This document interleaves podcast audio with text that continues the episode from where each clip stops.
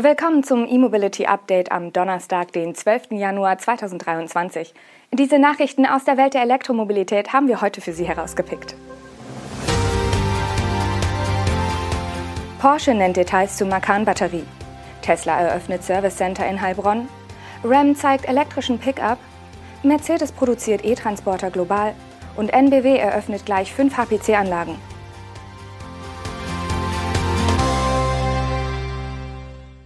Porsche hat viele technische Details zum kommenden rein elektrischen Macan veröffentlicht. So wird der Akku in dem vollelektrischen Kompakt-SUV mit einer Gesamtkapazität von rund 100 Kilowattstunden aus zwölf Modulen mit prismatischen Zellen bestehen. Wie viel von der Batterie netto nutzbar ist, bleibt weiterhin offen. Porsche stellt aber klar, dass man weiterhin nicht auf die maximale Reichweite der Fahrzeuge fixiert ist, sondern eher die Reisedauer im Blick hat. Also lieber etwas Reichweite opfert, wenn die Performance des Fahrzeugs durch eine kleinere und leichtere Batterie steigt. Bei der Fokussierung auf die Reisedauer sei eine leistungsfähige Batterie- und Ladetechnik der Schlüssel. Konkret soll der Macan mit seinem 800-Volt-System in weniger als 25 Minuten von 5 auf 80 Prozent geladen werden können.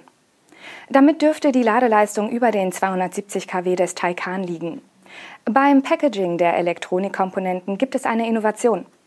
Porsche hat die sogenannte Integrated Power Box zum Patent angemeldet, die neben der notwendigen Verkabelung und dem Gewicht auch die Kosten reduziert.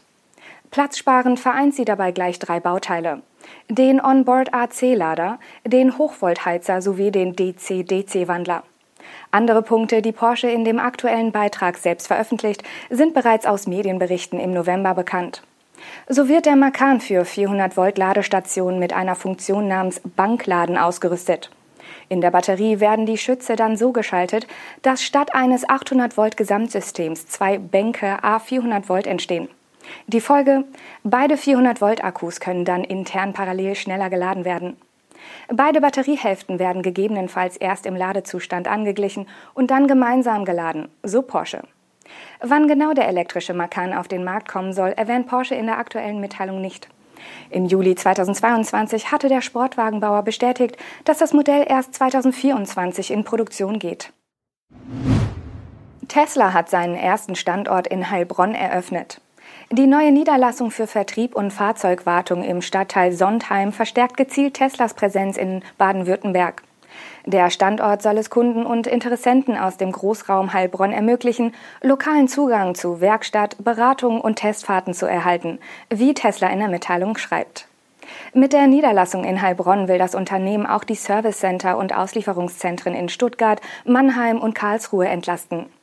Auf insgesamt über 1500 Quadratmetern haben Kunden und Interessenten an der Stuttgarter Straße 97 fortan montags bis samstags von 9 bis 18 Uhr Zugang zu Testfahrten, Ausstellungsfahrzeugen und persönlicher Beratung.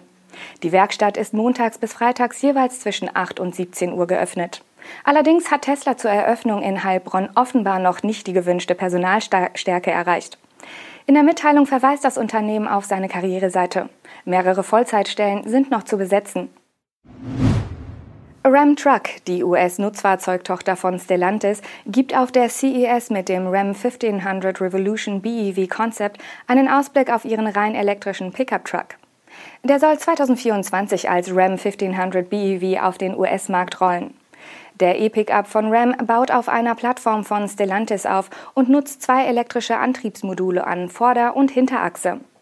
Details zum Allradantrieb und zur Batterie des Ram 1500 BEV werden zum aktuellen Zeitpunkt noch nicht genannt. Ram verspricht aber bereits bis zu 350 kW Schnellladeleistung. Möglich wird das durch 800 Volt Technik wie im Porsche Macan. Im Fokus stehen auf der Ausstellung in Las Vegas vor allem Designmerkmale der Studie. Auffällig ist etwa, dass die Kabine im Vergleich zum Verbrenner Ram nach vorne verlegt und über 10 cm verlängert wurde. Die Ladefläche blieb dabei unverändert. Zur Elektroversion des RAM fehlen aktuell noch die Leistungsdaten. Die Spanne wird aber von der Plattform des Konzerns vorgegeben.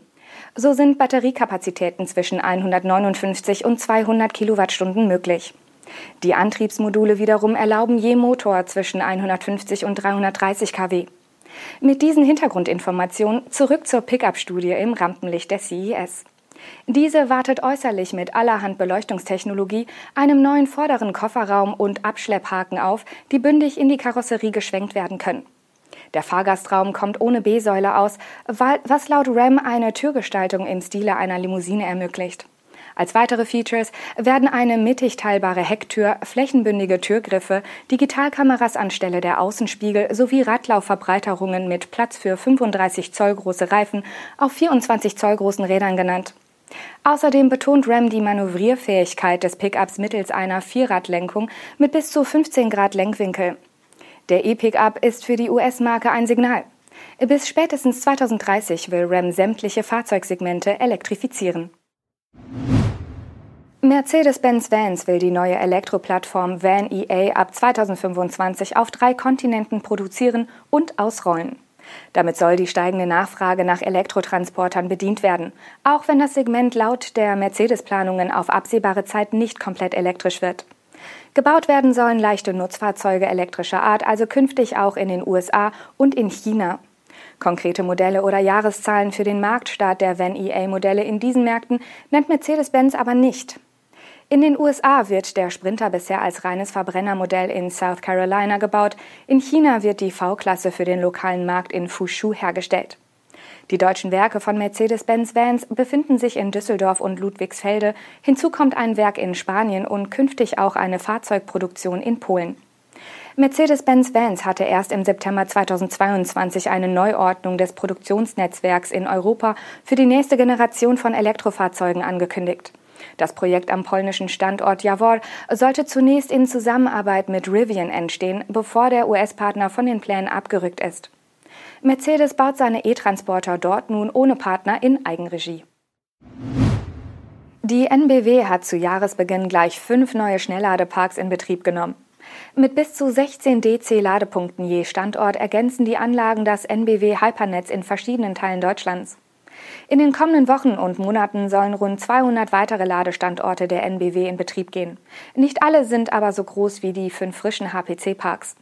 Nun konkret zu den neuen Standorten. Es handelt sich dabei um die im vergangenen Jahr angekündigten Anlagen in Rostock-Havelsdorf in Mecklenburg-Vorpommern, Könnern in Sachsen-Anhalt, Rüdersdorf in Thüringen, Hildesheim in Niedersachsen sowie Lembeck-Dorsten in NRW. Sie sind mit mindestens 8, aber auch bis zu 16 HPC-Ladepunkten mit jeweils bis zu 300 kW Leistung ausgestattet. Alle fünf neuen NBW-Schnellladeparks verfügen über ein Solardach. Der darüber vor Ort produzierte Solarstrom versorgt die Standorte oder fließt ins örtliche Verteilnetz. Wie die NBW erklärt, habe man deutschlandweit bereits mehr als 800 Schnellladestandorte in Betrieb. Errichtet hat der Anbieter sogar bereits über 1000 Schnellladestandorte. Dort fehlen nur noch die Netzanschlüsse. Darüber hinaus stehen rund 100 weitere Schnellladestandorte der NBW kurz vor Bauabschluss. Das waren die wichtigsten Meldungen zur Elektromobilität am heutigen Donnerstag. Haben Sie eine gute Zeit und empfehlen Sie uns gerne weiter. Bis morgen.